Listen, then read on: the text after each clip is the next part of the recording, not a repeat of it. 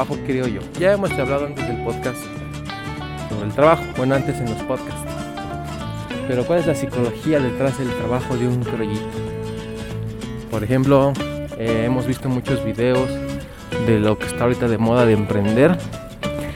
Que pues muchos emprendedores que ya han alcanzado el éxito dicen cosas como de yo si tuviera que trabajar fines de semana trabajaría, trabajaría más de 8 horas por cumplir mis sueños.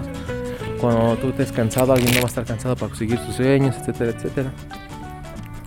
Y son cosas que al principio sonarán muy bien, pero si te pones a analizar a una persona, pues normalita, sí le cuesta, porque nosotros tenemos que parar desde temprano, salir desde tarde, trabajar fines de semana, trabajar horas extras y aún así nos cuesta mucho el poder emprender. Entonces, lo que dicen muchos de que hay que trabajar eficientemente, no trabajar duro, es muy complicado para las personas que son crollitas como nosotros, porque la situación no nos deja poder conseguir un trabajo de esos. Tenemos que ser muy creativos o tener algún conocimiento que podamos explotar. Entonces, para esto es un mensaje para todos aquellos crollitos que su pasatiempo es ver series, hacerse taruguillos en Facebook o pues simplemente no hacer nada que les genere un conocimiento. Ahí me dijo una vez un taxista que era dice, doctor o algo así que no había conseguido un buen trabajo. Que cuando era ya un niño me decía que pues tratara de aprender de todo, que encontrar algo que me gustara y me dio muchos consejos, que buscar algo que me, que me llenara. Que si quisiera hacer algo, fuéramos lo mejor en eso, no como la crollita que apunta hacia abajo el micrófono. Entonces, ¿qué se refería a este taxista? Fácil.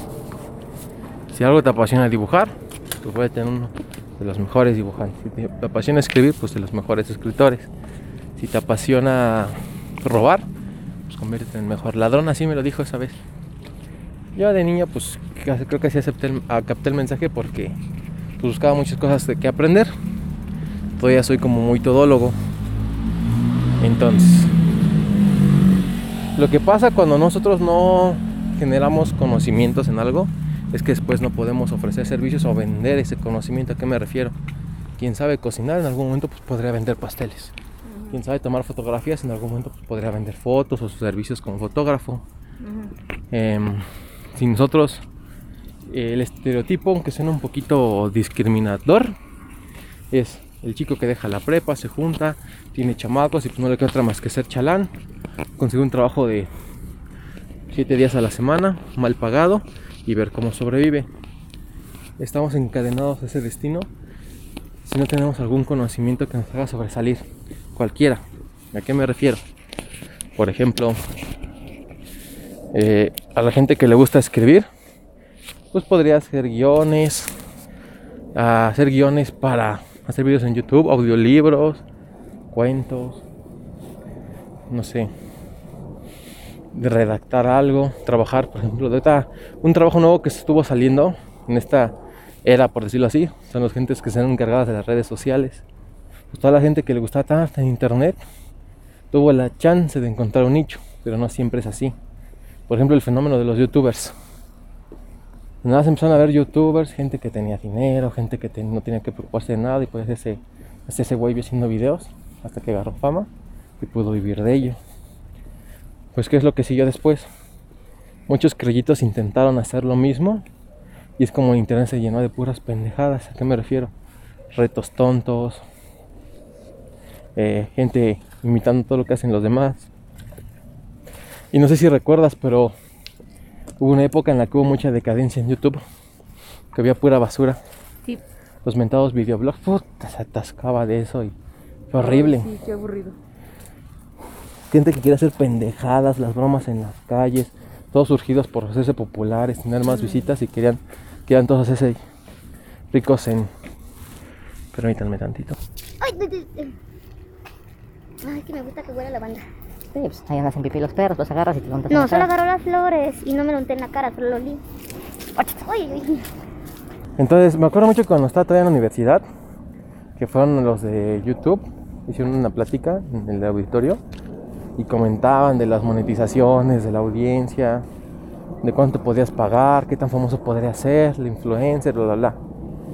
Todos preguntaban, ¿cuánto dinero puedo ganar? ¿Cómo van a pagar? ¿Cómo son los cobros? ¿Cuánto dinero? Todos se preguntaban sobre el dinero y deciden, pues eso no me queda a mí los ingenieros. Bueno, pero creo que la mayoría de la gente es así. A mí se me ocurrió levantar la mano y les pregunté, ya sabes cómo soy yo de crollito. Oigan, y nos han puesto a pensar que la gente que es influencia tiene un cierto poder, de, un cierto control sobre las demás personas. Se queda callado el, señor, el chavo que fue. Ese típico chavo de sí, ya sabes, medio hipioso, la barbita, Sí, sí. ándale. ¿Cómo? ¿A qué te refieres? Mira, vamos a cruzarnos porque vienen dos chavitos. ¿Pero dónde? O por acá. Porque ahorita nos vemos medio saltables. Pues sí se ven chaquillas. Sí, sí, se ven chiquillos. Ah, tips de supervivencia, creo yo. Vienen dos personas, gorrita, tenis Nike. Se ven que están medio rapaditos, tatuados. Mejor hay que movernos. Hay que evitar el contacto. Hay que actuar como si fuéramos aquí de la colonia. Y echarles ojitos.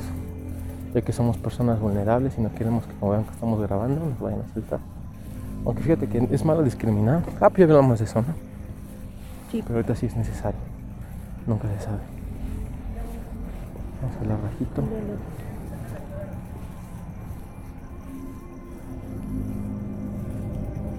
Ah, mira, ya. Sigue contando.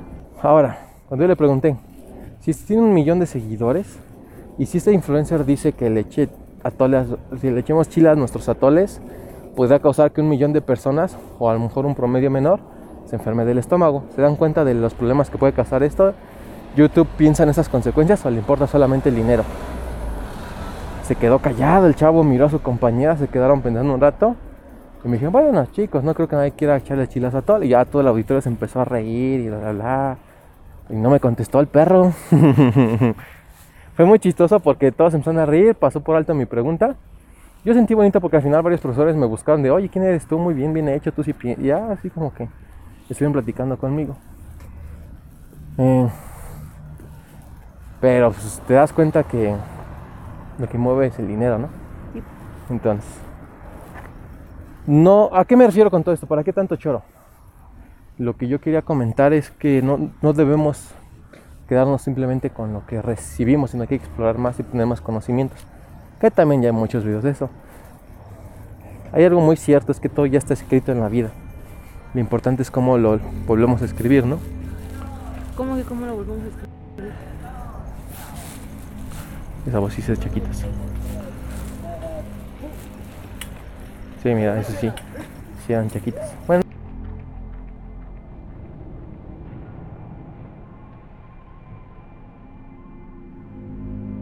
Ya sigue contando, te ves muy inspirado, camarada. Entonces no, no caigan en el estereotipo, crollitos, busquen algo, algún conocimiento que les apasione para que cuando terminen trabajando en, un- en ese crollito, tengan sus trabajos crollitos, tengan un, an- pues sí, lo que sea, que nos saquen jugo, pues puedan ustedes tener otra herramienta en la cual puedan salir adelante. ¿Sí me explico? Sí, Porque no está cabrón eso de ser crollito empleado, porque no te sacan jugo, pero lo cabrón. sí. Sí. Y ahora voy a la parte de lo que quería hablar. En un trabajo crollito tienes que someterte, estar lamiendo huevitos para poder crecer después de mucho tiempo y te sacan jugo. ¿A qué me refiero? Tenemos un compañero que lleva a crecer, pero pues como pasó de la contingencia, pues no creces.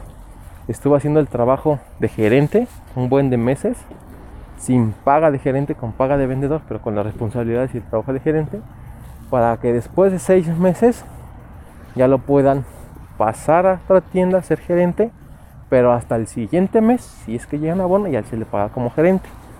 Fueron tres, cuatro, como cinco meses que está laborando con las responsabilidades de un cargo más alto sin que le paguen.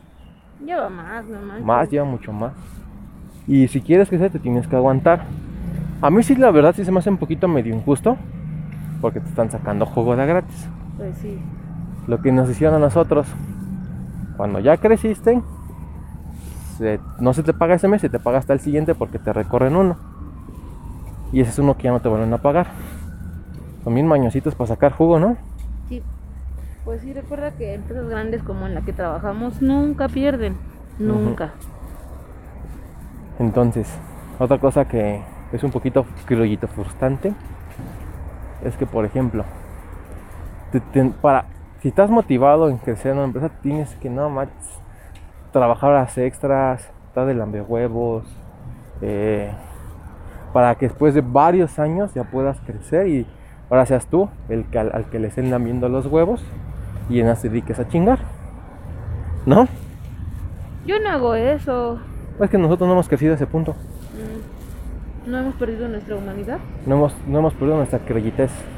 Ah, sí, nuestra creyitez. Porque todos los encargados, o sea, los que están más arriba, hasta la fecha no encuentro realmente en qué, en, en qué sea su trabajo moralmente. Por ejemplo, los, los que son directivos, bueno, tienen sus responsabilidades. Los de marketing, responsabilidades, ¿no? De contratar personas, los de recursos, porque somos un recurso, suena muy feo, ¿no? Los de recursos humanos también tienen sus, sus su parte importante.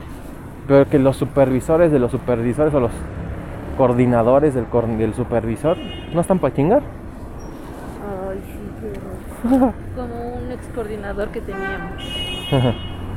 Y me acuerdo que mucho porque veo cómo regaña a todos y cómo mandan los mensajes de vende, vende, vende, vende, vende, vende, vende, vende, vende, vende, vende. Siempre no somos personas para ellos, somos solo números. Vamos. Ajá. Ya, este. Creo que eso sí, ay, ay, ay. Bueno, ya. Entonces, creo que es algo muy gastante, muy batalloso.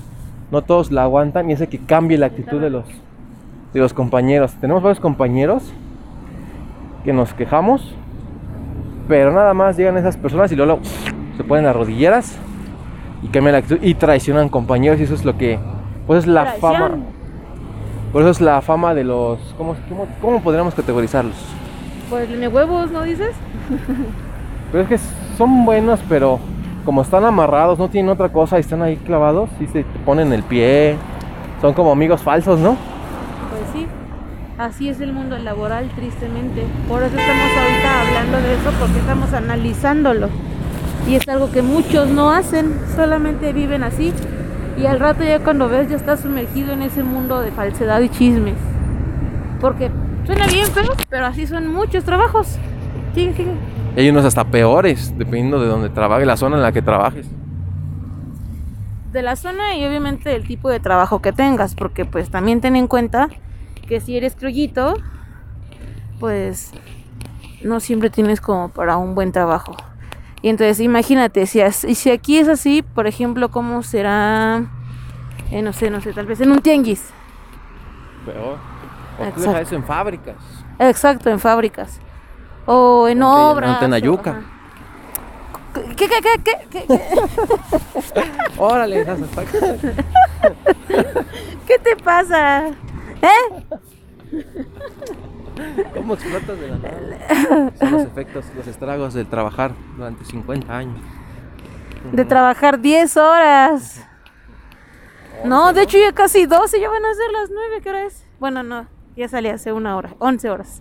No, ah, estamos trabajando 12 horas. Ay, ay, cálmate, 12 horas.